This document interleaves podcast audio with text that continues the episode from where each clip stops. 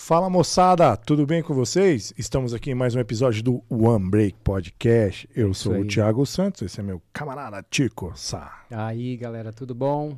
Tudo certo com vocês? Mais um episódio. Se você é novo por aqui, você sabe, a gente fala de carreiras, a gente fala de desafios, de tudo que acontece nessa vida nossa do trabalho. E aí, Thiago, você trabalhou muito hoje, Thiago? Chicão, pré-fechamento, né, cara? Fecha... É que você já passou dessa fase, né, Chicão?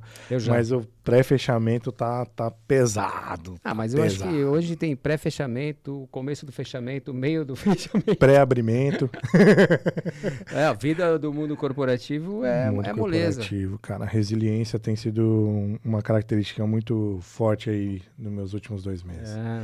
Mas é isso, pessoal. Se vocês quiserem mais conteúdos bacanas, entram no nosso canal, o One Break Podcast, no YouTube, no LinkedIn, no Deezer, no Spotify. Não esqueça que nós somos um dos poucos podcasts que temos videocasts no, no, no, Spotify, ou seja, você pode assistir. Ah, eu vou entrar ainda. Exato, entra, se inscrevam, né, Chicão? Só vejo no YouTube. Faz parte. E é isso aí, Chicão. E quem que é a nossa ilustríssima convidada de hoje? Legal, hoje mais uma convidada aqui especial. A gente, como eu sempre repito, a sorte é nossa, Thiago. A gente só traz gente muito bacana para bater um, um papo, para ela contar a história dela.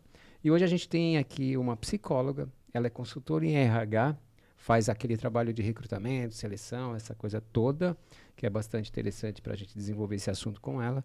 Ela também tem uma cultura anti-burnout, que Isso aí. É, setembro Amarelo, né, Chicão? E aproveitando também, vamos falar um pouquinho de Setembro Amarelo, né? que mais? Ela, deixa eu ver, ela tem Currículo é Mindfulness, é também lida nessa gigantesco. área. Ah, a menina aí vai Monstro. tocar sozinho o programa. É isso aí. Então hoje a gente vai falar com a Amy Rocha. Seja bem-vinda, Amy. Seja bem-vinda. Boa noite. Estou muito feliz de estar aqui, gente. Quero desenvolver bastante, tem bastante coisa pra gente falar. Acho que vai ser um programa bem bacana.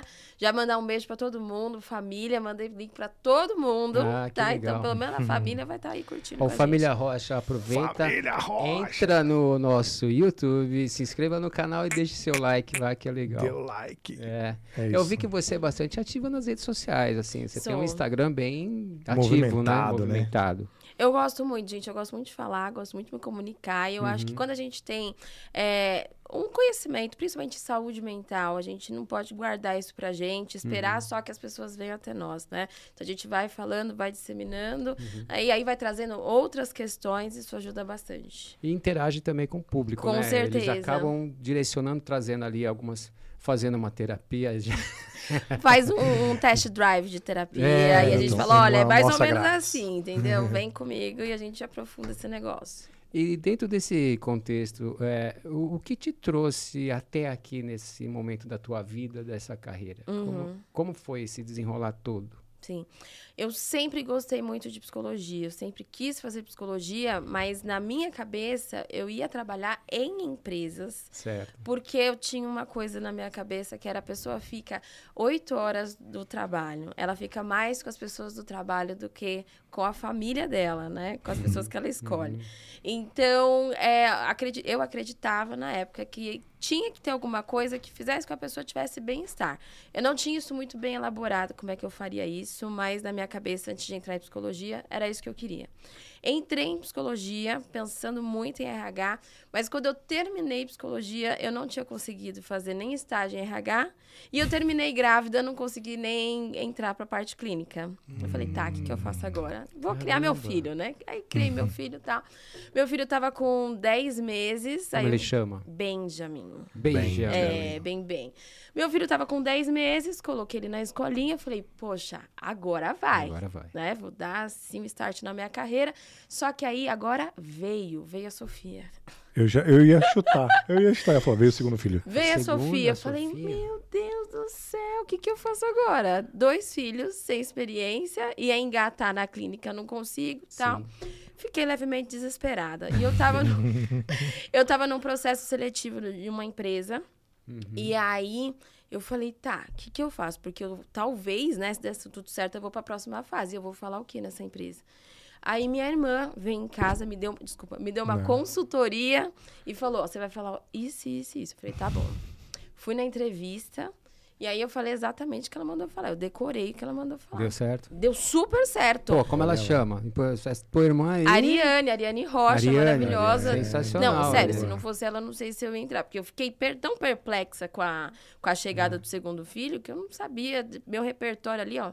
Mas como é bom a gente ter irmãos e irmãos, né? Sim, e como é bom a gente comunicar algum momento que a gente está passando, porque às vezes vem algum insight, né? Por isso que eu gosto muito de falar nas redes sociais. Às vezes vem um insight que a pessoa não tinha como pensar naquilo uhum, antes. Uhum. A gente fala uma frase, fala ali, um, fala a nossa história e a pessoa fala: Poxa, tem uma oportunidade, talvez eu possa fazer a mesma coisa, né? E foi um divisor de águas na minha vida. E foi aí também que eu comecei a trabalhar com diversidade e inclusão. Uhum. Né? Eu comecei numa, numa consultoria de RH que trabalhava com recorte só racial, uhum. né? então trazendo pessoas negras para dentro do mercado de trabalho. Então a minha primeira experiência em RH já foi com diversidade. Já foi forte. Exatamente, exatamente. Você sabe que a gente recebeu aqui a Marcele da Mars, ela trabalha no departamento de diversidade e inclusão. E ela compartilhou conosco aqui um pouco dessa história e falou, inclusive, dos RHs, né? E uhum. dos, dos huntings que tem é, preparado né, só para diversidade e inclusão, né? Exatamente. Eu, eu, pelo menos, não sabia, sabe, que existia esse... Não é um segmento, não sei se a gente pode chamar de segmento, mas... Sim, sei, dentro de, de recrutamento é um segmento. Exato. Então, pô, foi muito legal. Ela compartilhou conosco e eu comecei a ler, inclusive. E é uma... Você ficou bastante tempo lá, né? Fiquei dois anos e nove meses. E, putz, imagina que legal. Dois anos e nove... Três anos. Pô, é, praticamente. Red Hunter, imagina. Foi maravilhoso porque eu pensei comigo, né? Falei, poxa, uma oportunidade dessa, grávida. Ou eu uhum. agarro isso, ou eu não sei mais o que vai ser da minha vida, né? E aí eu agarrei com unhas e dentes, foi maravilhoso. Fiquei sete meses, saí de licença maternidade. Voltei com depois de quatro Nossa, meses. Nossa, eles te contrataram grávida. É. Que top. Me Muito contrataram bom. grávida. Né? E aí eu falei na entrevista, joguei a real. E, nossa, a, o retorno, na hora da entrevista, né, que eu fiquei gelada. Falei, ó, oh, tem que hum. falar que eu tô grávida. Aí a, a, dona da empresa falou assim: Nossa, que legal, que máximo. Para quando que é? Eu falei: Para outubro.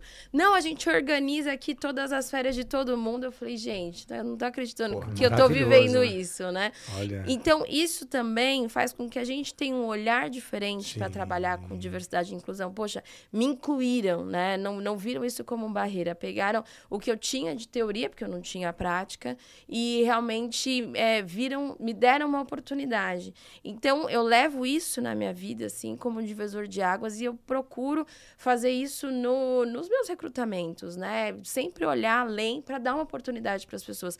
Eu vi que eu acho que é Clóvis que veio aqui Clóvis, também isso. e contou uma história parecida. Eu ia né? falar, mas aí eu falei, não vou interromper mais uma vez para falar demais um convidado. Imagina. Mas então, o Clóvis, ele também contratou uma grávida sim, e, sim. e, e assim, sem zero preconceito, pelo contrário. Exato, exato. E aí, quando eu voltei de licença maternidade, eu fui promovida em um mês, já virei de assistente, fui para analista, depois entrou os estagiários, e aí eu falei, eu vou fazer melhor do que fizeram comigo, né? vou dar todo o conhecimento que eu tenho, assim, eu não, eu não, eu não via eh, como justo eu não dar todo o conhecimento, né? né? Exatamente. Então foi maravilhoso. É, eu vejo assim, é, embora a, a vida, o mundo tenha as dificuldades, as grandes batalhas, mas a gente vê assim um crescimento, uma evolução, né? Porque Sim. isso é uma evolução. Sem né? É, se contratar uma grávida, é, quando eu comecei, jovenzinho, isso aí era impraticável. Não é, contratava não, mulher. Não, contra, é. nem, nem, contratava, nem contratava mulher. É. é. mulher. Sem, mulher, mulher, grávida então, sem mãe, experiência então, então. Exatamente. Então assim, aos pouquinhos a gente consegue enxergar uma melhoria no mundo, né? Ah, uma nos, nos últimos anos, acho que a pandemia acelerou esse processo de certa uhum. forma, né? Porque inclusive citando o Clóvis novamente, é, que eu até perguntei para ele, porque é, no passado no, dele ele contratava candidatos olhando escolas de primeira linha. E isso Sim. ao longo da carreira dele foi e mudando. da vida hoje em dia foi mudando. Porque os aspectos, você pode até falar melhor, é, do candidato mudou muito. Isso pouco é, não é tão importante, não tem esse peso que elimina o cara. Uhum. Há outras questões, né, Amy? Exato, tem a questão do comportamento, né? Isso não vem é, com a faculdade. Nem sempre a formação na faculdade te traz uma melhora de comportamento, né?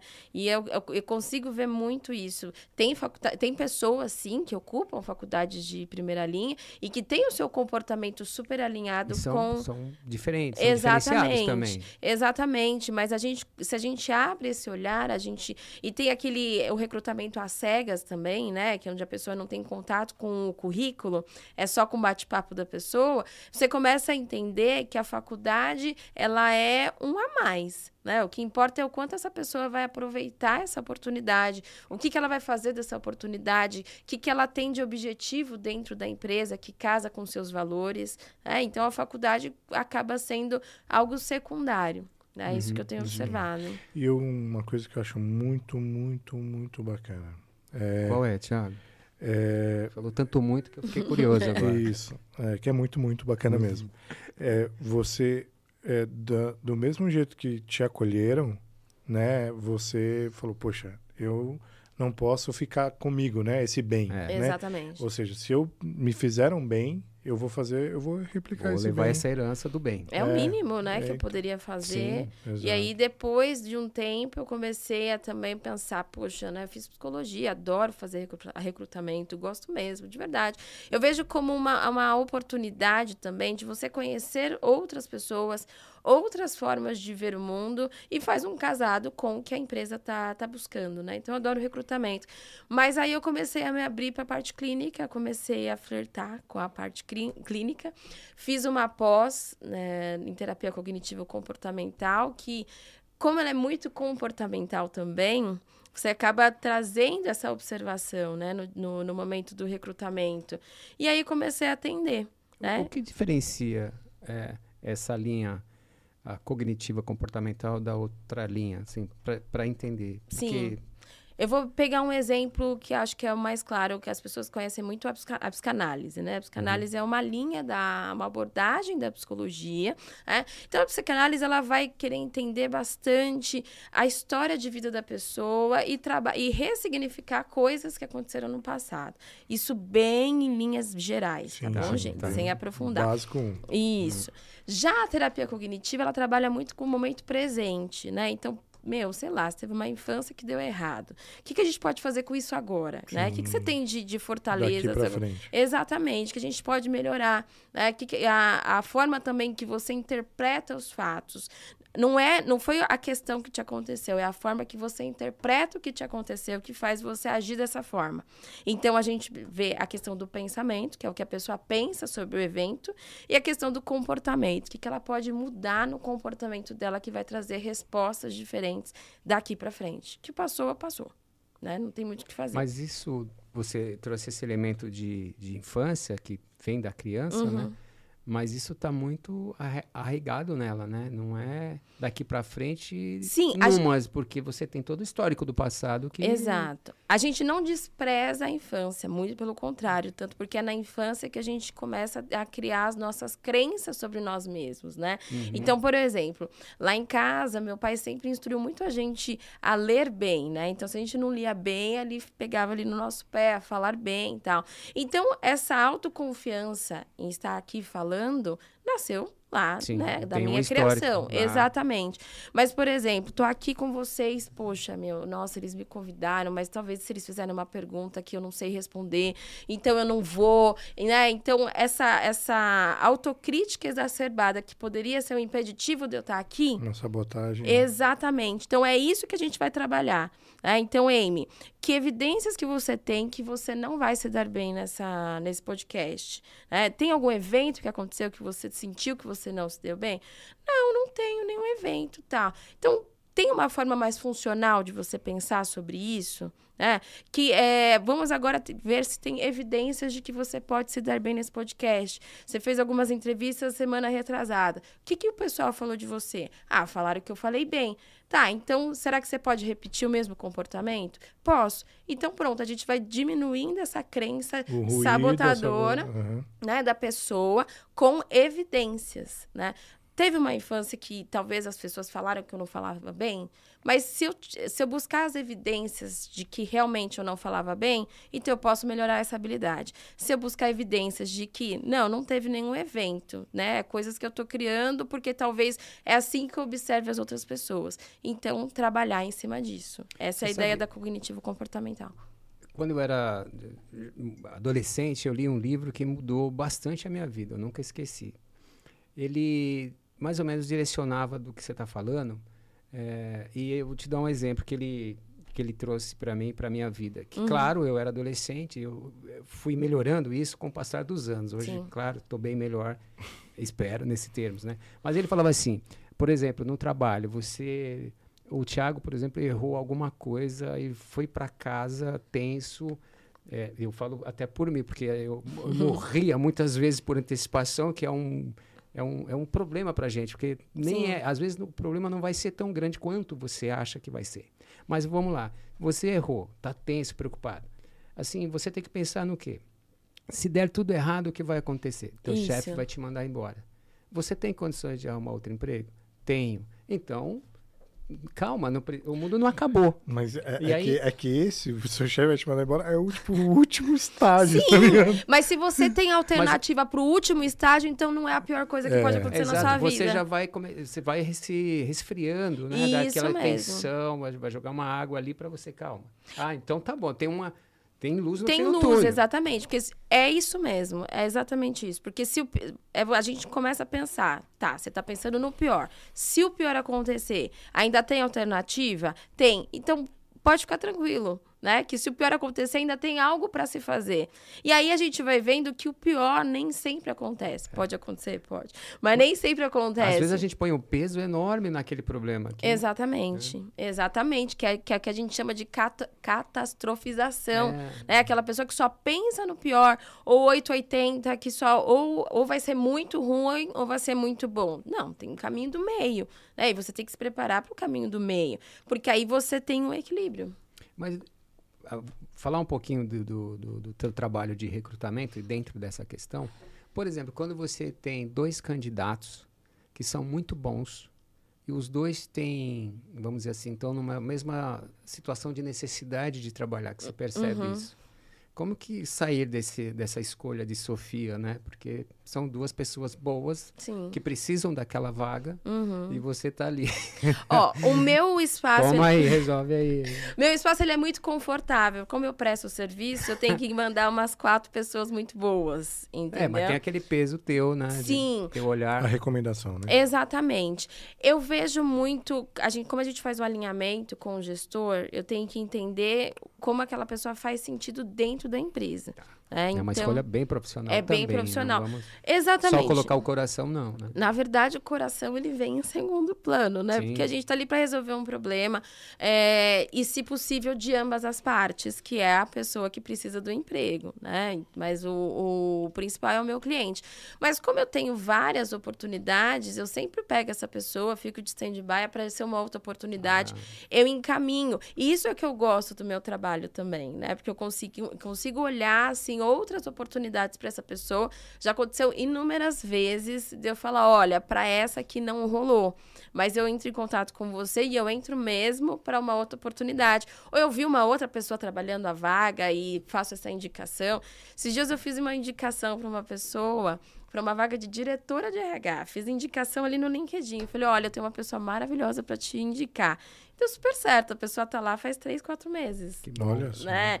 Então, Sucesso para os três. Para você, que indicou, porque a vaga aconteceu e vingou. Tá todo mundo feliz. Exatamente. Bora comemorar. É, então, e é o meu case de sucesso, que eu falei, poxa, só uma simples indicação e deu super certo, ah, né? Então, tô, tô mudança, com um bom feeling. Que mudança é. na vida da pessoa. Como é importante isso. Exatamente. É, e o, o networking, né? O networking é Sim. é super importante. Então, para essa pessoa que você indicou, ela também fez um excelente networking networking contigo. Com certeza. A ponto de você indicá-la para a vaga, né? Sim, era uma candidata de outros de outro processo, processo seletivo. Processo que e não gente, deu certo. É, não, acabou não rolando. E aí a, a, gente vai conversando, né? E vai trocando uma ideia, sabendo como é que tá o momento da pessoa. E aí, vendo, havendo a oportunidade, né, vou indicando. O Emi, eu, na verdade, eu gostaria que você me explicasse um pouco mais, porque eu, eu eu não, não vivo essa. Quando eu não tenho isso, Uhum. eu acabo não tendo ideia é, se isso é prejudicial ou não. Sim. Mas o, ao longo né, da tua carreira, é, a, a de diversidade e inclusão, é, e, e quando eu falo que eu não vivo, então quando eu vou contratar alguém, eu não olho sexo, não olho cor, não olho nada. Então, Uhum. para mim, eu não, não tenho. É, Essa algumas barreira, vezes o Chico até existe, falou, né? mas é porque você não faz. Então você acha que o mundo é assim. Eu queria que você, é, se você pudesse falar um pouco, é, se você tiver dados, inclusive, como que é para um, para um negro, para um homossexual, para um para uma mulher, né? Até dizendo grávida. Uma mãe, seja- é. é, mãe, é, eu já tive situações na minha família que, que a pessoa não contratou porque ela tinha filho e achava Sim. que ela tinha muita responsabilidade por isso. E então, como que é isso para o candidato? Tá. É, é um peso muito grande? É, ou é, como lidar com isso para que isso não reflita no seu processo seletivo? E ao contrário de você que teve o treinamento com a sua irmã, né? Uhum. Faz isso, isso e aquilo e tal. E não, não chegue numa entrevista e não, putz, vai mal porque o, o sabotador ali ficou Sim. na... Ô, Amy, só, Aproveitando, a minha aproveitando, pergunta... eu só, só vou colocar mais direto. um veneninho, porque aí dá tempo ela ir pensando também. Tudo É, verdade, obrigada. É, é aquela história também, dentro desse ponto, é, do candidato que vai para a entrevista, quase deu e não deu. Uhum. Aí ele fica, claro, triste, Sim. abalado e vai para a próxima já se encarregando, trazendo um pouco de tristeza da última, mais negativismo, né? Só Sim. Sim, dentro sim. desse quesito do- da pergunta do Thiago. Uhum.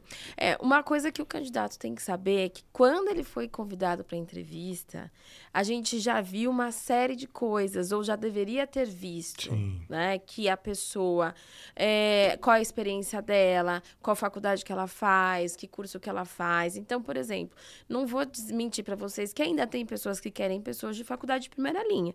Então, se a pessoa, for, se o, o gestor da vaga, que é alguém de, prime, de faculdade de primeira linha, e a pessoa conseguiu a entrevista com esse gestor, é porque já foi avaliado a faculdade dele. Então, a gente não chama pessoas aleatórias, assim, ai, deixa eu ver aqui, vou fazer um unidunité para chamar alguém para entrevista. Não, a gente já olhou muita coisa da pessoa, né? Já, Ou já, deveria. Ou deveria, para chamá-la para entrevista. Porque assim, gente, a entrevista dura uma hora. Uma hora é muito tempo pra gente. O nosso, o nosso tempo, ele custa muito caro.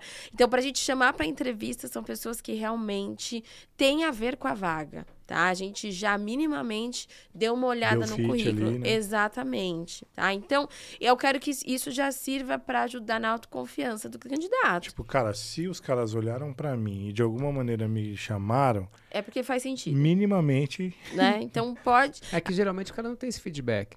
Não. Às vezes ele mal recebe uma resposta. É, na verdade, esse, feedback já é uma palavra assim. Não, porque se, se você, por exemplo, tivesse, se eu tivesse nessa condição e você falasse, pô, olha por aqui, você chegou até esse ponto Sim. por causa disso, disso, disso. Infelizmente, alguém, ou felizmente para para outra pessoa, o caminho dela é aquele, não para você, mas putz, você não tem nada a perder. Sei lá, Sim. eu ia sair menos Menos triste, exatamente, né? né? Pô, eu, Ia Isso chorar menos eu ia bem. tomar só duas cervejas, não ia tomar muitas. Eu procuro Até fazer parece. isso. Eu não posso dizer que as pessoas que não fazem, fazem por maldade, não dão esse feedback, né? É uma questão de tempo também. Isso é muito porque trampo também, né? Exatamente. Mas eu, no- nos processos que eu faço, assim, diretamente, todo o processo, eu procuro dar esse feedback para a pessoa e já deixando ela mais tranquila que a gente pode utilizá-la para outros processos. Como eu disse, é isso que eu faço. Utilizo mesmo para outros processos. Então, por exemplo, uma pessoa que é negra, né? Hoje a gente tem o LinkedIn e a maioria é com foto. Então a gente já consegue saber se a pessoa é negra, se ela faz parte de alguma diversidade. E para a empresa, principalmente empresas grandes, isso é muito importante. Trabalhar essa diversidade desde o recrutamento. né? Então, quando a gente chama essa pessoa, é porque realmente ela faz muito sentido para a empresa. Agora, uma mulher grávida aí é sorte, entendeu? Depende muito, porque a pessoa vai dizer ali se está grávida ou não. Né? Às vezes a gente, ela não deixou ali no LinkedIn, não fez uma mensagem, a gente não vai saber. Sim. né? E aí, pensar que é uma troca de mão de obra.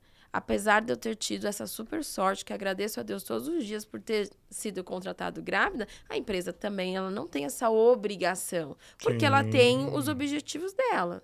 Né? Agora, uma pergunta. Se a, aproveitando a deixa da grávida. se ela tá grávida, qual que é a dica? Fala na primeira entrevista, fala no, na, no call ali, no primeiro call ali. Pra Qual o momento mais adequado? Qual o momento mais adequado para dizer eu estou grávida? Putz, Considerando essa... o primeiro contato, né, Thiago? Isso, desde o assim, oi, Amy, tudo bem? Eu tenho uma vaga aqui e tal, eu queria saber seu momento. Se você eu vou fazer, vai, vai ser uma pergunta bem, uma resposta muito, muito pessoal, tá? Sim. Mas eu acredito assim, se a pessoa sabe que ela aguenta esses nove meses, que esse, que é esse desafio faz sentido para ela, eu acredito que ela não precisa falar no primeiro contato. Por quê? Porque quando você fala assim, Oi, tudo bem? Aqui é a Amy. Eu queria marcar uma entrevista com você. E a pessoa já fala assim: olha, eu não quero participar porque eu tô grávida. Pronto, eu não vou, eu não vou mais importuná-la. Sim. Eu não vou querer falar, não, mas me conta aqui da sua trajetória profissional. Exato. Não, ela, ela já falou que ela não quer. Né? No meu caso, o que, que aconteceu? A pessoa já tinha o meu currículo, eu fiquei grávida, de, eu fiquei sabendo, né? Depois da primeira entrevista, Hum, e aí eu tava. Aí é mais fácil. Exato, eu tava aguardando uma segunda oportunidade de pra conversar falar. com a dona.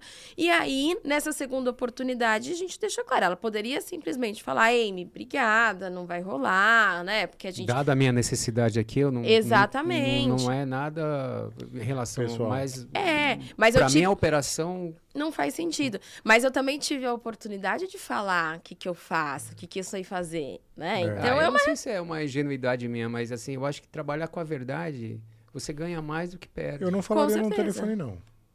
Não. É que você já fecha, né? No telefone, não. Eu deixaria pra falar pessoalmente lá. Olho, olho no olho. Olho no olho. Pô, então, brava, fui incrível, então. Você gostou de mim? Gostei. Então, tô grávida que, que nós vamos fazer? Eu tenho eu e mais alguém grávida. aqui é, que vai, vai, trabalhar com você. exatamente, você vai empregar duas pessoas exatamente. ao mesmo tempo. Não é desonestidade, desonestidade é. se você, eu acredito, né? Eu Depois... acho que é mesmo, eu, eu, sem querer te cortar, mas Sim. eu acho que é igual o salário, igual quando as pessoas me chamam para conversar, eu procuro evitar falar de salário. Porque eu falo, meu, a gente vai estar tá aqui, vai discutir o salário. Eu nem sei se eu quero você, se você me quer. Sim, entendeu? exatamente. Então, assim, Vamos passar pro próximo. E, pô, deu fit, beleza, mas você não quer mais ou menos assim? Eu falei, não, eu, o meu raio é esse aqui.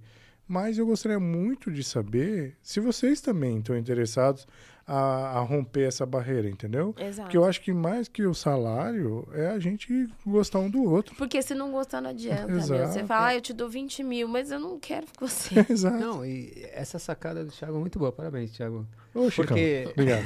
Precisando também. Muito obrigado pela consultoria. não, porque é o seguinte, às vezes, porque assim, como que é a mente da gente, né? Uhum. Em primeiro momento, eu falei, ele, ele falando isso, eu falei assim, pô, já, eu queria saber quanto que é, porque aí já vou me interessar ou não.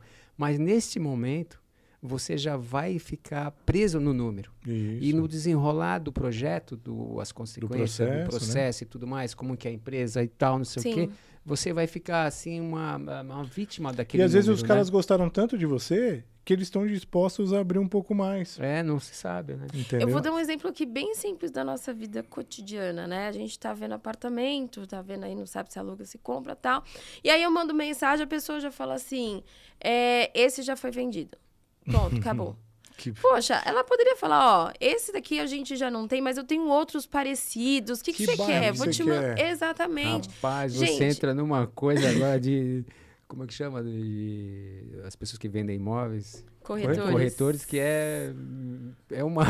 Essa, isso é, é saber coisa, vender. É, e trabalhar, né? Exato. Sim. E outra, a gente está numa entrevista, a pessoa está vendendo a mão de obra dela, né? Então ela tem que saber se vender para que alguma, alguma coisa que pode ser uma barreira, talvez seja, seja um benefício. Né? Exatamente. Não, e também assim, cara, o, você está mexendo com o sonho da pessoa de adquirir que não é barato, que é, sabe, tem toda uma a questão financeira, a questão emocional, Sim. de decisão, tomada, pô, escolha isso, escolha aquilo.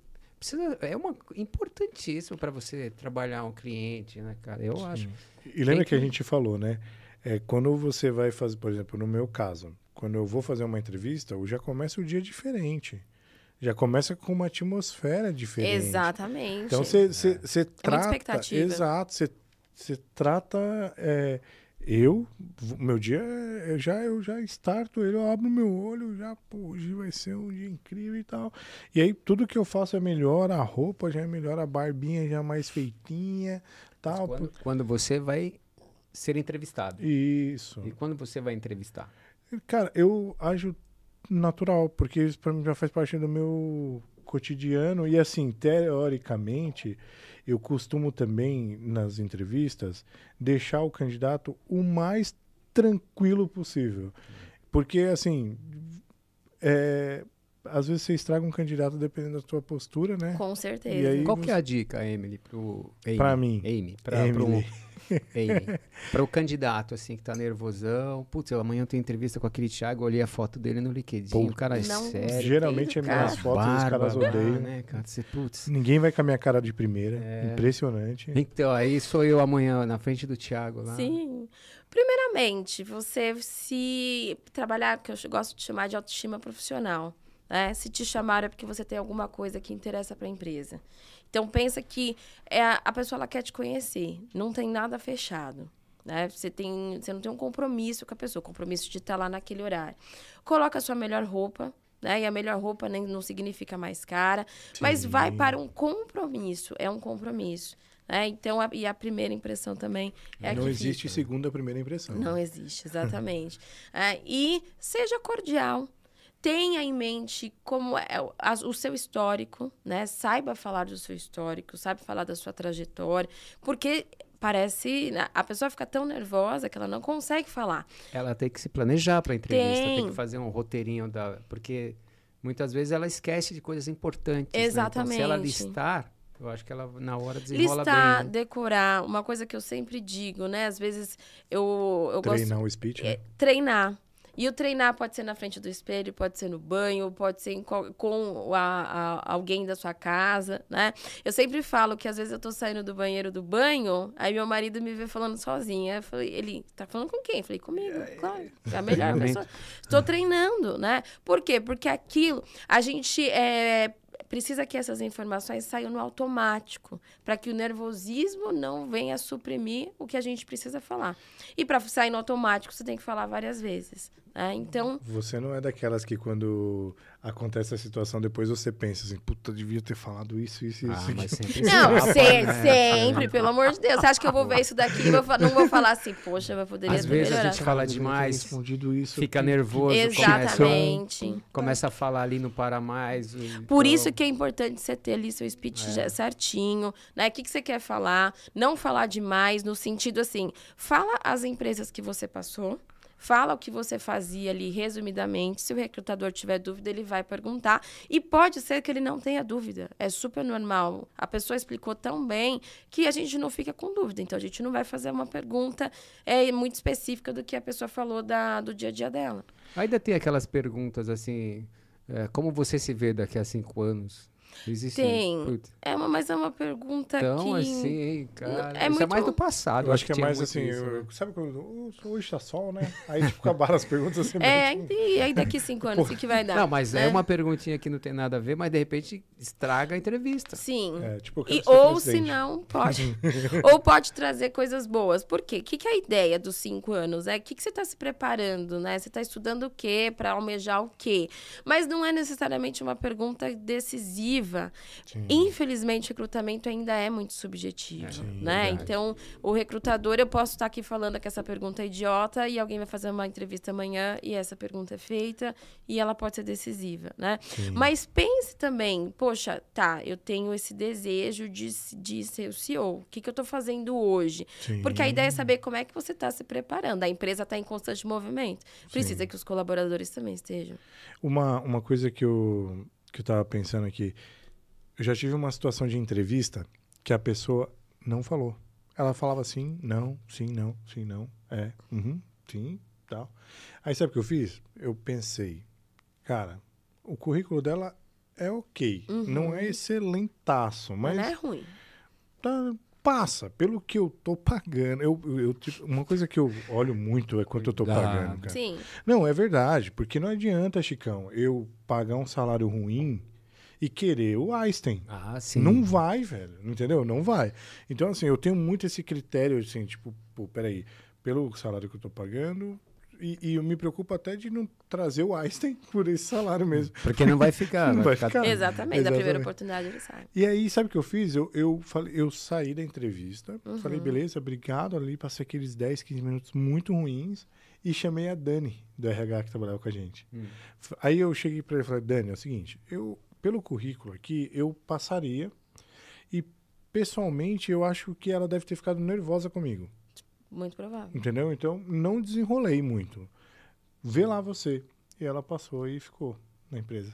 Ah, que legal. É, tem as perguntas, né? E as perguntas, Sim. quanto mais abertas, mais a pessoa fica mais à vontade. E ela tem que discorrer, porque se é uma pergunta Sim. aberta, ela vai ter que discorrer. E talvez eu fui muito resolve. técnico, porque eu precisava de uma pessoa um pouco mais técnica. Sim. E ela também não tinha tanta experiência técnica, uhum. entendeu? E aí, quando o RH chegou para falar de vida, né? De o que, que você faz e tal. Porque eu, eu, eu até que tentei explorar, mas eu estava mais preocupado na técnica do que no Sim. pessoal. Hum. E aí, quando eu, ela deve ter travado e a Dani foi lá e desenrolou para mim essa bomba aí. É, nós de RH somos maravilhosos.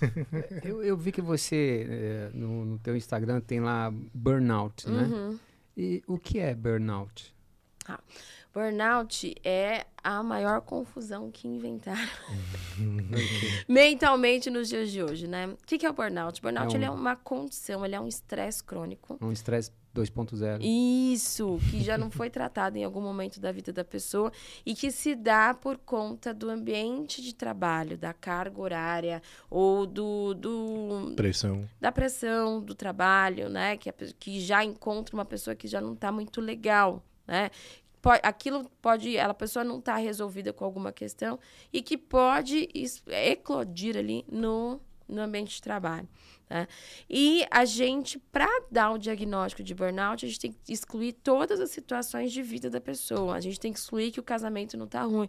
A gente tem que excluir que a, a vida familiar dela está legal. A gente tem que excluir que as, as aspirações dela fora do trabalho estão bem, para que a gente tenha uma, uma situação exclusiva do trabalho.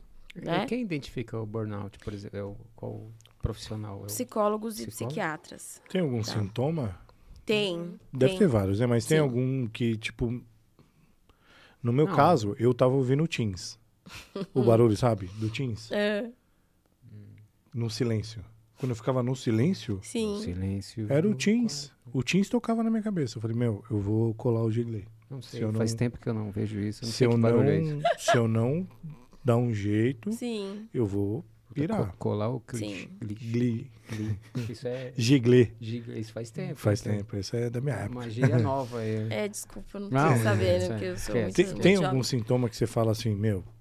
Sim. Deu hum. ruim. Então, assim, é um esgotamento físico e mental né? E o ruim desse esgotamento é que, é, é, como ele é um processo, a pessoa continua em contato com o que dá essa sensação de esgotamento, ela continua trabalhando. Né? Então, é um esgotamento, é uma sensação de esgotamento, é um desânimo muito grande em relação às atividades laborais, é um descolamento da sua percepção do trabalho. Então, por exemplo, eu sou recrutadora, sou psicóloga também, eu tenho os meus pacientes e também os meus, as pessoas que os candidatos tal, como parte da minha vida, né? Então é algo que eu tenho que fazer da melhor forma, porque aquilo é, é um produto meu. A pessoa com burnout, ela começa a se ver descolada daquilo eu estou fazendo isso, mas isso daqui não é meu, né? Eu estou faz... trabalhando aqui, mas isso não é a minha produção. É simplesmente algo que eu estou fazendo, mas descolado da minha personalidade, descolado da minha tá pessoa. Tá ali mecanicamente executando. Exatamente, exatamente. Eu vou uh, usar um exemplo que a gente usa, né, no dia a dia para exemplificar. Por exemplo, tá? Não é que uma pessoa que fala isso, ela tá com burnout, mas é uma fala que é que reflete quando a pessoa está nessa condição. Uma, um profissional de enfermagem, né? Que ele tem ali ah, seus, os pacientes que ele tem que cuidar, tal. Mas quando ele diz assim, eu tenho que finalizar essas fichas hoje. Hum. Finalizar, fi ele tem que cuidar dos pacientes, que automaticamente vai ser da baixa nas fichas, né? Mas ele só diz assim, não, eu tenho que é, finalizar essas fichas. Então, ela não tá, ela tá descolando a, a pessoa, né, que é o produto final dela, do trabalho dela, né? Ela tá, ela tá despersonalizando a, a situação, né? Ela, não, ela cuida de pessoas, ela não cuida de papéis.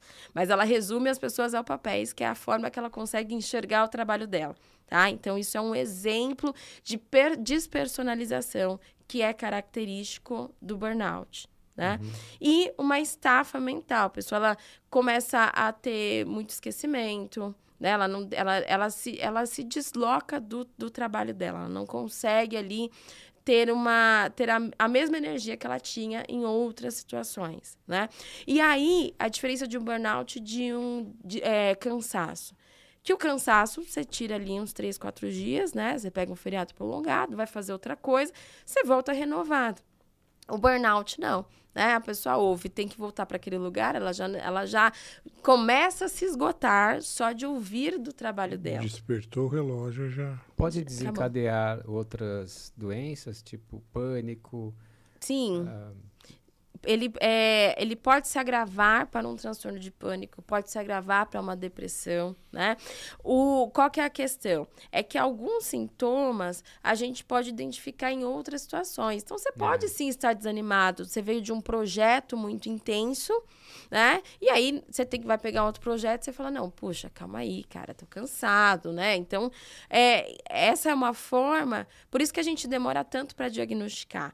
Porque tem algumas, alguns sintomas que são do nosso dia a dia mesmo. Que escondem, né? É, escondendo. exatamente, ou, ou camufla. Um, ou quando a pessoa tem aquele pane estafante que ela Sim, porque tirou ela... o plug da tomada. Surto, né? acabou. né? Um surto. Não consegue mais levantar, tipo... Sim, mas então, é, é como a gente vai ignorando o, pro, o processo é, no sinais, início, né? porque você pode estar assim, poxa, eu não tô afim de ir para aquele lugar hoje né? Mas não significa que você não gosta mais, você não quer mais seu trabalho. Então a gente vai ignorando os sinais, porque quando tá leve, isso pode acontecer em qualquer momento da nossa vida. Por a gente ignorar, ele vai se agravando. E aí a pessoa só se dá conta quando ela acorda no hospital, né? Com o é, lado paralisado, porque. Quando ela se dá conta e o ambiente do trabalho também, chefes, amigos e tal, não percebem, né? Não, porque. Ela, Ô, Chico, você está trabalhando tanto? O que está acontecendo? Mas. Ou estou entregando errado as coisas, não estou entregando, e começa. A, aí eu sou cobrado, aí eu fico mais nesse ciclo. Putz, é. E aí é só quando acho que mesmo o cara pum, cai no, no Exatamente. Chão. Por isso que eu, eu sempre digo para a pessoa se perceber. O que, que você fazia que te dava prazer que hoje você não faz uhum. mais, né? O que, que você participava antes que hoje você se esquiva? E eu acho legal também a, a empresa ter uma cultura de burnout. Então é você perceber o outro, Mas né? tem empresas que têm essa cultura, não? Ou é uma é um otimismo nosso. É um otimismo não, nosso. Não, mas a, a, minha empresa, pelo menos, comunica muito bem, é, sabe? É, passa... No ano passado a gente teve uma palestra muito legal. Esse ano a gente não teve palestra, mas eu acho que mais por causa do tempo mesmo, uhum. da galera de conciliar. Mas bastante comunicação, assim, sabe? E-mails explicando e tal. Eu acho que isso é a parte boa, né? Sim, falar sobre o assunto é um dos meios, um dos né? Meios, Mas é. fazer algo, por exemplo, eu tive uma empresa no... Tem que ser também, né? Porque não adianta, eu falo, mas eu te é. coloco nele. eu tenho uma, tenho uma empresa que eu estava conversando com a pessoa de RH e assim, eles não não têm agenda para fazer reunião no horário de almoço, por exemplo né? Porque assim, a, a, atitude da empresa, não, a gente não pode dizer, ah, faça isso que vai erradicar. Não, mas são várias coisas que a empresa pode fazer para diminuir esse número. Então, por exemplo, né, é, fazer é, reunião num horário que você sabe que fisicamente a pessoa não está favorável, né? Sim. Você vai, faz uma reunião no horário do almoço? Não. A pessoa tem que ter uma pausa ali para se alimentar, se recompor, para engatar no turno da tarde. Né? Então, tem empresas que já não aceitam reunião no horário do almoço. Por quê? Porque isso é, é uma forma da gente diminuir essa possibilidade da pessoa se desgastar e não aproveitar o seu tempo de descanso. Né? Então hoje tem a Short Friday também, né? Então a pessoa aumenta um pouco mais o tempo dela de descanso em relação ao final de semana. São pequenas coisas que podem ser feitas né, para que a gente diminua esse estresse, essa correria do, do, do, dia a dia. Né? Você sabe que no começo da pandemia isso aconteceu, acho que Bastante, né? Porque também a gente não tinha essa experiência de pandemia, graças a Deus, né? Graças a Deus. Mas assim, eu, eu, eu vivi isso um pouco, porque de repente todo mundo em casa, eu, minha mulher, meus três filhos trabalhando, né? Uhum. Aí eu em casa fazendo online, trabalho online, mas eu tinha reunião tipo às 11. Aí eu tinha reunião a uma, eu, é, ou meio dia. Eu falei, e aí? Mas eu preciso a gente precisa sair para comprar, se você não tem aqui em casa para fazer o almoço, e precisa ter o tempo para preparar, o tempo de execução do, do almoço e já tem reunião, cara. E aí elimina... E do outro lado, todo mundo querendo o, o mundo perfeito, né? Exatamente. Você com aquela fome assim gigante, né? Vai e que parece simples, né? Acho que parece simples é, fazer essa mudança, mas não é. E aí, por exemplo, você está no home office, sua família também tá. É uma parte boa de todo mundo estar tá ali dividindo a mesa, né? Isso é, é, é benéfico entendeu? Então, é, incentivar as pessoas, lógico, nem todo mundo tem a família perfeita que consegue, é. mas, poxa, incentiva as pessoas a fazerem coisas que te dão prazer. E isso pode ser respeitar o horário do almoço dela. Não, e tem hora que você senta, já acontece isso direto. Eu, tipo, eu falo, não, vou fazer essa reunião muito cedo. Como a minha empresa é, é europeia, uhum. eu falo, não, é muito cedo a reunião, tipo, tem que estar sete horas no trampo, não, vou fazer aqui de casa. Sim. E aí depois da reunião eu vou, cara, dá uma hora da tarde, eu não consegui levantar da mesa. não vou, né? Aí eu é. falo, pô, vou fazer o quê Sim. lá? Vou chegar, vou chegar duas horas da tarde que eu já perdi duas reuniões. E imagina se você tivesse ido para a empresa, há quanto tempo você já teria Sim. que sair muito antes, Sim, né? Exato. E tem essa questão, às vezes tem empresas que, poxa, ó, vai fazer home office no meio da semana e nos dias de mais, mais caóticos, segunda e sexta, você tem que ir para a empresa, né? Então, são essas adequações que podem ser feitas, que ajudam a empresa a ter uma cultura anti-esgotamento. Anti Uhum. Né? Você olhar para a parte humana, porque quando a gente fala a empresa, a gente está falando de seres humanos que tomam decisões. É. A empresa ela não existe, ela é um CNPJ. Né? Exatamente, né? né? É. Então, quem toma essas decisões são... do que fazer são é. pessoas, né? Então... E falando de burnout, mais assim, é, para quem está sofrendo de alguma maneira uhum. um desses sintomas que nós falamos aqui, a recomendação é converse, né? Sim. Seja lá com quem for, né? É. Busque ajuda. Lógico, seria ideal se todos pudessem falar com a sua liderança, explicar o que está acontecendo. Olha, eu não estou me sentindo bem, né? De uns tempos para cá, estou me sentindo estafado, não estou conseguindo me concentrar, tal. Para que a, a empresa também já possa começar a tomar algumas atitudes. E busque um psicólogo, busque também um clínico, né? Um, um psiquiatra também. Vá se reorganizar, porque a, é uma das tarefas que a gente tem também, quando a gente vai diagnosticar, diagnosticar de burnout, é excluir também situações, né? A pessoa não tá com a vitamina D adequada, não tá com ferro adequado. Então ela vai sentindo esses sintomas também. Sim, então vai buscar pior, né? de uma forma integral auxílio, né? Aproveita, é. eu, eu falo, aproveita esse, esse convênio aí e vai utilizar, né? Ah, então, bom ponto, convênio. Eu, eu acho que mudou. Ah, eu, eu misturei, pensei uma coisa na frente agora. Porque eu ia falar, ah, para linkar com o convênio, é, eu acho que todo mundo deveria fazer terapia, porque tem ainda um preconceito de que eu não preciso, eu não tenho esse tipo de problema, não, mas é, acho que é um bom ponto, né, para que todos deveriam procurar na terapia, independente se você, você não precisa estar com burnout, você uhum. não precisa uhum. estar é, deprimido. Isso é muito bom para a pessoa desenvolver mentalmente a saúde mental dela, né? Sim. E, e, e o link com o convênio, eu acho que não sei se mudou, porque quando eu trabalhava, eu tinha um convênio e tinha uma regra que o convênio só pagava 18 sessões. É, de terapia. Mas a, a, terapia não pode ser limitada a quantidades, né? A 18, a 20, a 25, porque é uma necessidade. É um né? processo. Né? Então, assim, eu sempre. É as coisas malucas do Brasil e de convênio, né? Como é que só limita 18? Assim, exatamente, sabe? exatamente.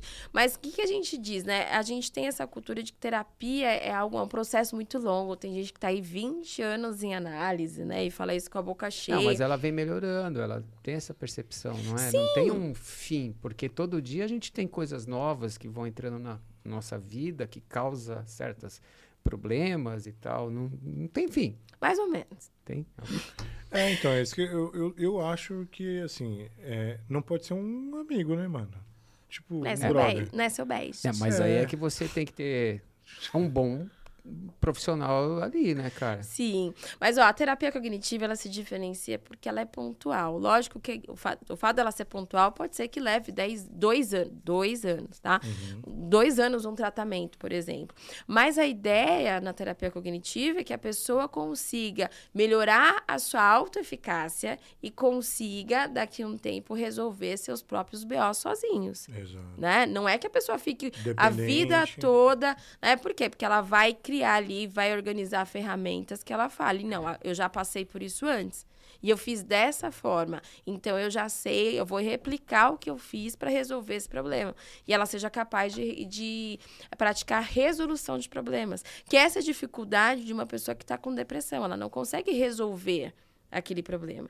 Por isso que a gente ataca a parte comportamental primeiro, pensando numa pessoa é, com depressão, ela não consegue fazer determinadas coisas. Então a gente faz ativações comportamentais.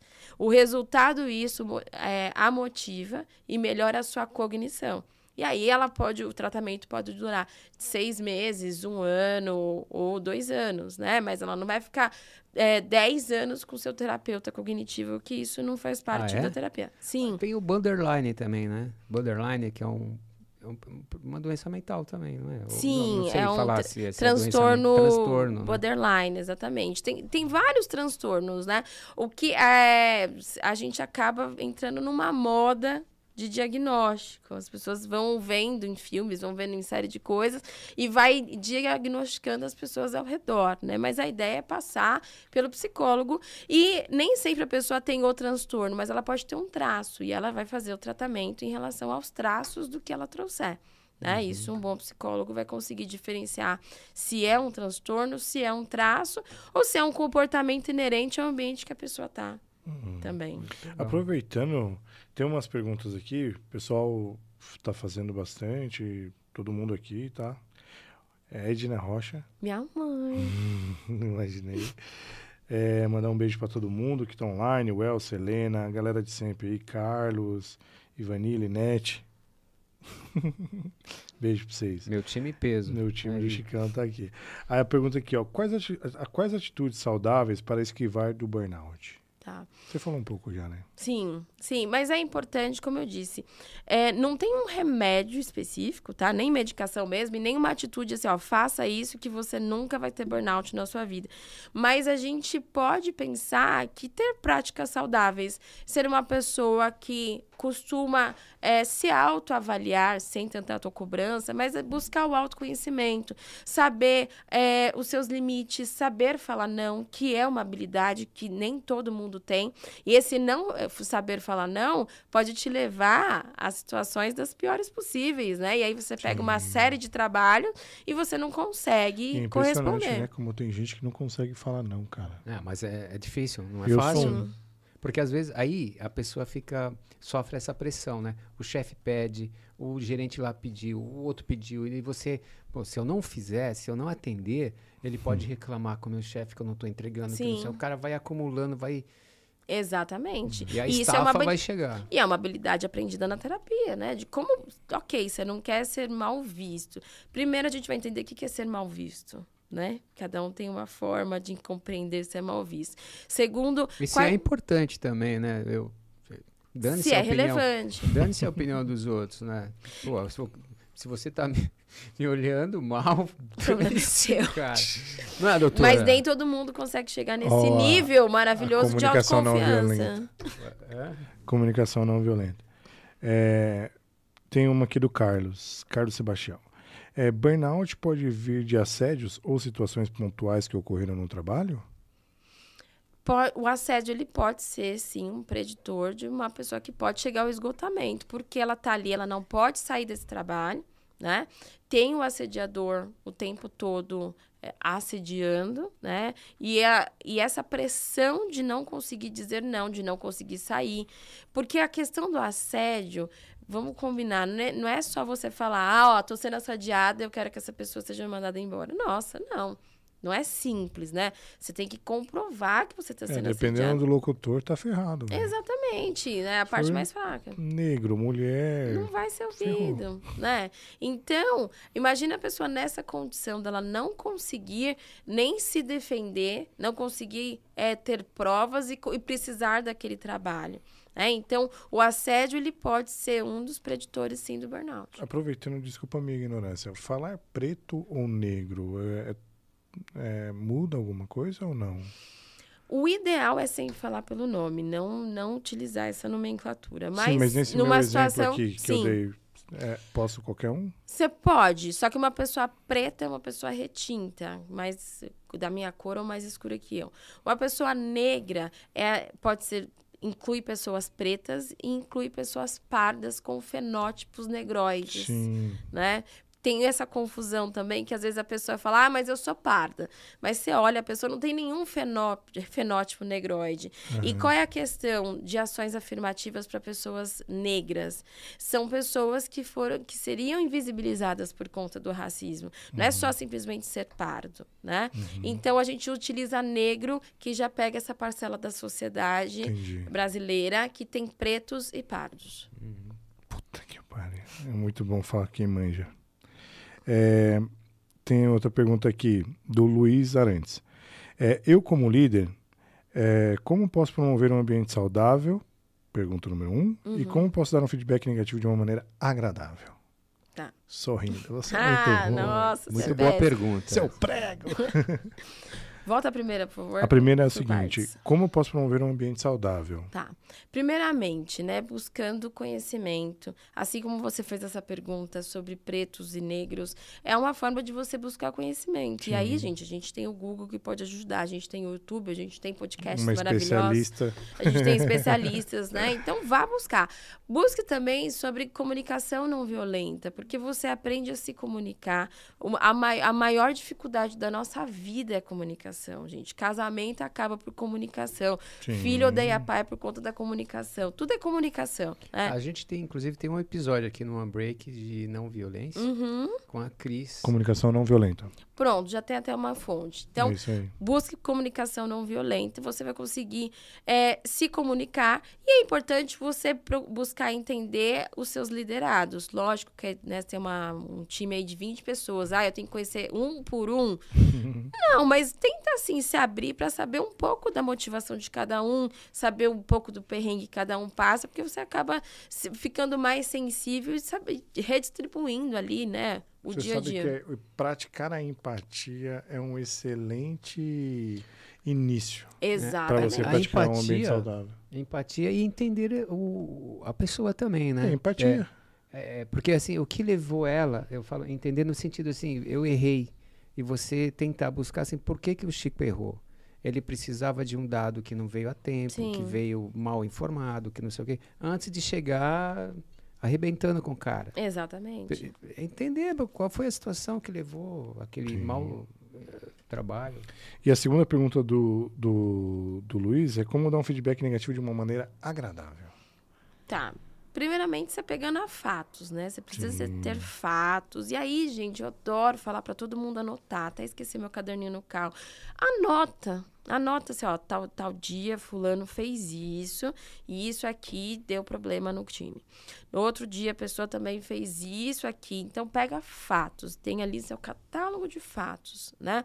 E aí chama a pessoa para conversar no on one, não chama na frente de todo mundo, né? Sim. Não fala assim, ô fulano, preciso falar com você, porque aquele dia você pisou na bola. não. Uma cagadinha. É. Não, chama a pessoa, marca um dia, fala, olha, eu queria marcar com você, sexta-feira a gente pode conversar sexta-feira de manhã, tá? Não marca sexta-feira, 5 horas da tarde. A gente pode bater um papo? Sexta-feira é um bom dia para dar feedback? Pode Positivo, ser. sim. Não, não, é porque sexta, negativo, as sextas não, costumam deixa... ser mais felizes, certo? E não, a mas pessoa... se for negativo, o cara tem sábado e domingo para ficar triste. E Dois refletir dias. sobre o que ele fez. Hum.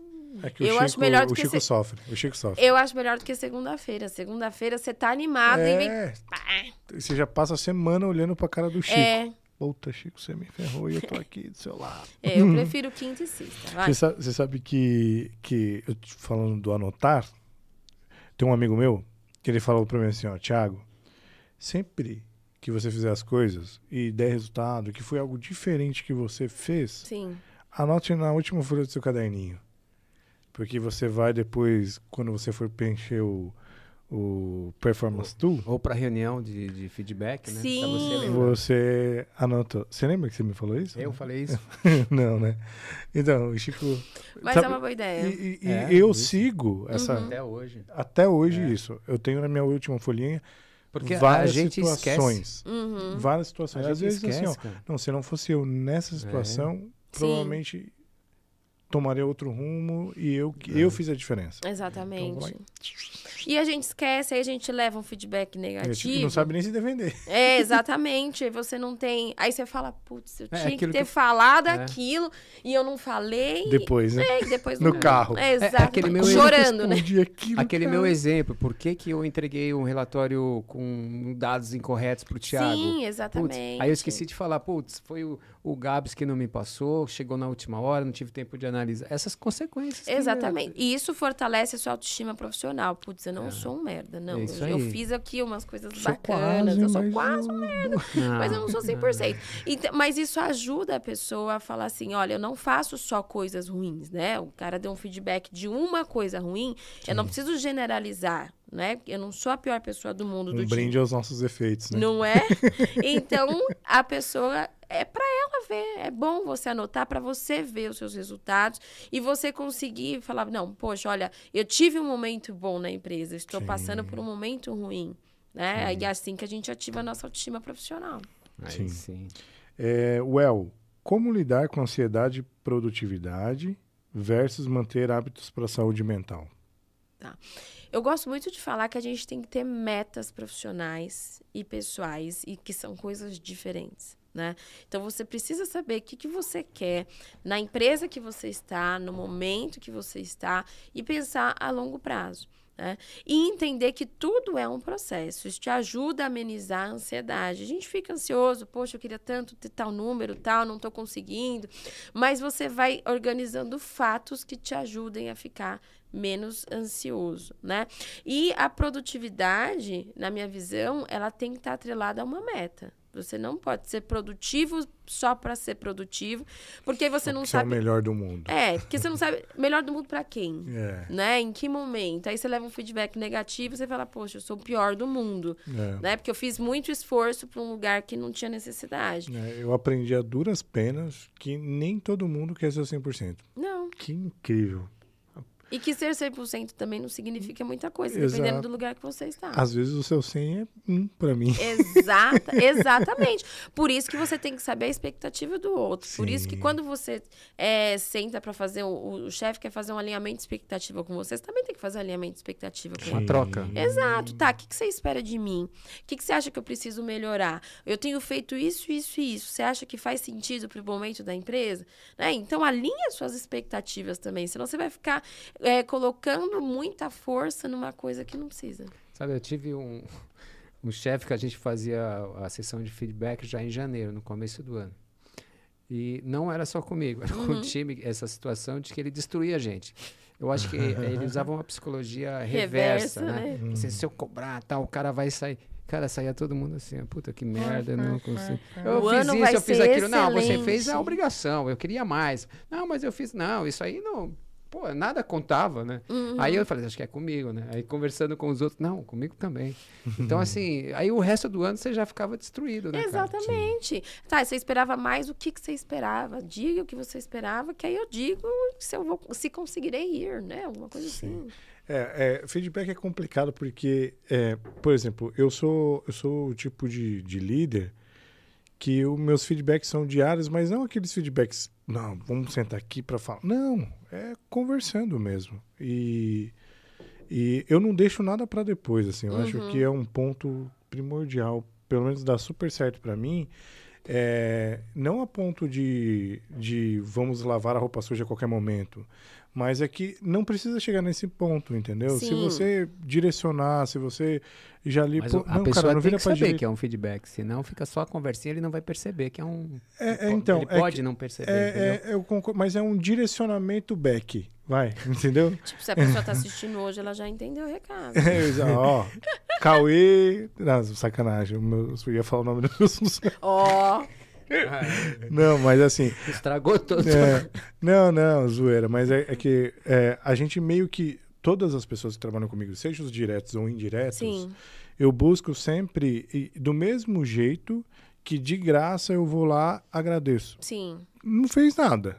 Não precisa fazer para eu ir lá e agradecer, uhum. talvez por um momento que eu não agradeci na hora que eu tinha que ter agradecido e pela correria passou. Eu eu fiz um, inclusive um, um uma coisa, um, um, um, programa muito legal com, com uma sessão de liderança que eu tive. E eu tento aplicar a grande maioria dos, dos testes lá, que, que é inacreditável como funciona essa troca com, com as pessoas. Sim. Então, é, o feedback da companhia, geralmente, ele exige duas vezes. Sim. Né? Ali o começo é, e meio. É. Eu tento fazer o começo e meio, obviamente, mas eu tento ali diariamente, uhum. se necessário, né? Sim. E, e, os bons e os ruins. Eu acho que quando você elogia, direciona, quando você traz para perto, quando você tá junto, é uma maneira de um feedback Sim. construtivo diário, né? Mas aí, o que, que é interessante? Fazer uma reunião e falar, gente, olha, eu gosto de fazer dessa forma. Sim. Porque as pessoas, como ele disse, elas se organizam e pensam, é um feedback. Sim, isso daqui sim. realmente eu tenho que levar em consideração. É, e geralmente eu falo pontualmente, assim, sabe? o cara vai achar que é um, um conselho. É, o é. Thiago é um conselheiro. É um conselheiro. Né? Ah, não, que amigão, é, Não, não, mas geralmente eu falo, eu, uhum. eu, todo mundo meio que já que trabalha comigo já sabe. E até porque, para deixar isso bem claro Sim. também, né? Porque às vezes também. É e tem vários estilos de liderança, né? Às Sim. vezes a pessoa ela vem de um estilo onde tem esse feedback só da empresa Sim. e não tem esse outro momento, aí ela vai encarar de uma outra forma. Então é legal. E o legal é se deixar aberto sempre para a pessoa, né? Te chegar ali contigo para qualquer situação, né, cara? Porque Sim. Eu, eu mesmo, eu gosto sempre de entender das pessoas, assim, como uhum. elas são como pessoas, sabe? Isso tem filho, não tem, é casado, Sim. não é, como é a tua vida, até para dar uma desbaratinada, né? Senão Sim, você... é o que a gente chama de segurança psicológica. A pessoa, ela precisa estar à vontade para falar para você, não estou passando um momento bom, preciso da sua ajuda, olha, ou não estou passando por um momento bom e eu não sei nem, nem como eu te pediria ajuda, eu só preciso Sim. falar que eu não estou no momento bom. Né? E a pessoa precisa estar segura para isso.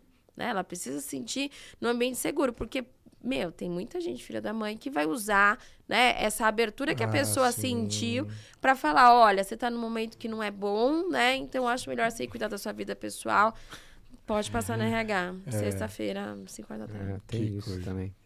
Cara, tudo que é bom é. dura pouquíssimo, né? Tempo. Acabou? É inacreditável. É, é inacreditável. Passa rápido, hein, esse bate-papo. Bom, rápido. eu tenho um último aqui que eu vou falar. Parabéns, filha. Ah, gente. Olha, eu tenho, eu tenho uma rede de apoio que eu não posso negar. Que se eu tô aqui falando com vocês com muita tranquilidade, é porque eu tenho minha mãe que fica com nossos filhos. Uhum. Isso me ajuda muito a me desenvolver. Ô, dona né? Edna. Obrigado. é. Ó, hoje é Edna Eliezer, que é meu pai. É, Quando eu preciso, minha sogra também dá super apoio. Não é todo mundo que tem isso. É, e isso tem que ser levado em conta, Sem né? Então eu gosto também de exaltá-los, porque eles me ajudam muito. pra caramba. É o time, né? Exatamente. Uma engrenagem. Exatamente. exatamente. exatamente. Bom, Emily, muito obrigado. É, a gente. Bom, eu adoro bater papo de RH. A gente, né? É, a gente, a gente adora, gosta. não de RH, assim, de, de pessoas. Sim, sabe? A gente, sim. É o 50 programa, né? Ó, oh, que honra! É, é, exato. Então, você falou de pessoas, então, para mim e para o Chico, que a gente adora isso, de Perfeito. conhecer pessoas. Então, conversar, isso é muito, muito gratificante para nós. E a tua energia é sensacional. É. Parabéns. Obrigada, Obrigado por ter vindo, né, Chicão? É. Obrigada mesmo. É, agradecer também, porque, assim, e, o bate-papo foi inspirador porque você trouxe questões bastante ricas, até essa questão da gravidez que você foi contratada, sim, né? Sim, Para as pessoas que de repente passam por isso, assim, ah, não vou conseguir emprego Olha aí, não é, é assim, sempre há E está normalizando, né? Ao mesmo tempo que, infelizmente, ainda é normal ver pessoas que retornam é, da licença é, maternidade sim. são dispensadas, uhum. mas aí está normalizando contratar as pessoas grávidas, porque isso vai fazendo diferença. Se é genuíno ou não, eu posso dizer da minha experiência, sim. né? Foi genuína, era uma pessoa que é vou até falar o nome dela aqui, a Patrícia Santos, da Empregue Afro, isso eu vou ser eternamente grata. Boa, é uma Patrícia. mãe de quatro filhos, então ela sabia da minha realidade, ela sabia o que isso significaria, né? Então, Grande assim, Patrícia. se isso é genuíno ou não das empresas, a gente não tem como avaliar. O importante é que a pessoa consiga uma oportunidade, né? Mas tente mesmo assim, não, você não está mentindo, né? Mas você está expondo ali a sua qualificação e ainda você tem um bônus. E aí a pessoa decide se ela vai querer ou não, né? E, geralmente as pessoas é, se entregam, né?